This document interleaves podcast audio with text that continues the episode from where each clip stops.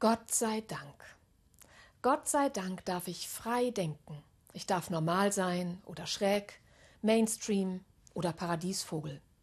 Ich darf religiös sein oder nicht. Meinungsfreiheit, Religionsfreiheit, freie Entfaltung der Persönlichkeit. Das wunderbare Wort Freiheit steht mehr als einmal in unserem Grundgesetz. Und außerdem Menschenwürde, Gleichheit und Gerechtigkeit. Das Fundament unserer nationalen Identität. Manchmal muss man sich wohl daran erinnern, wer man eigentlich ist. Am Montag können wir das tun.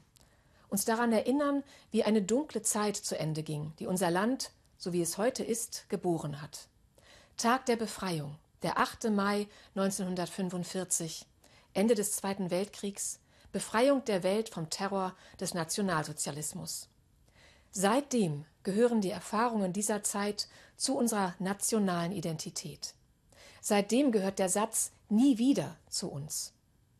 Vier Jahre später ist dann das Grundgesetz in Kraft getreten, und das ist der Boden, auf dem die deutsche Nation steht und lebt, urteilt und handelt. 146 Artikel, in den ersten 19 die Grundrechte, Gleichheit, Gerechtigkeit, Freiheit. Das ist der sichere Boden, auf dem viele Kulturen, Traditionen, Positionen, Stile, Gewohnheiten und Religionen Platz haben. Und auch Sie und auch ich, so wundersam und wunderbar wir sein mögen. Vielfalt, die unser Land lebendig macht und kreativ und reich.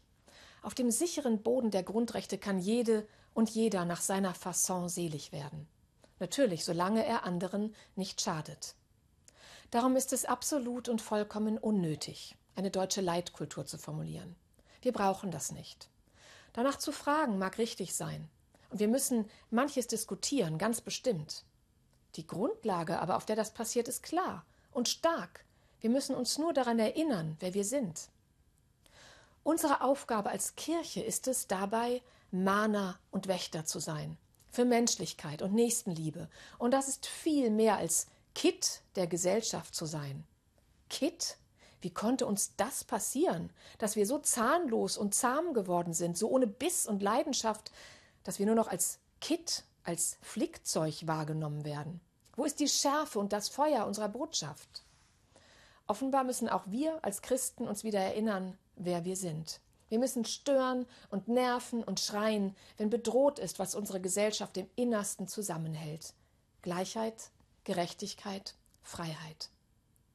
Darum ertrage ich Sätze nur schwer, wie wir sind nicht Burka, weil es fremdenfeindlicher Zündstoff ist, weil ich Burka tragende Frauen nicht als potenzielle Kulturgefährderinnen diffamieren möchte. Was ich will ist Begegnung, Respekt, Menschlichkeit. Also, was uns im Innersten zusammenhält, ist doch klar. Wir müssen uns nur daran erinnern, wer wir sind.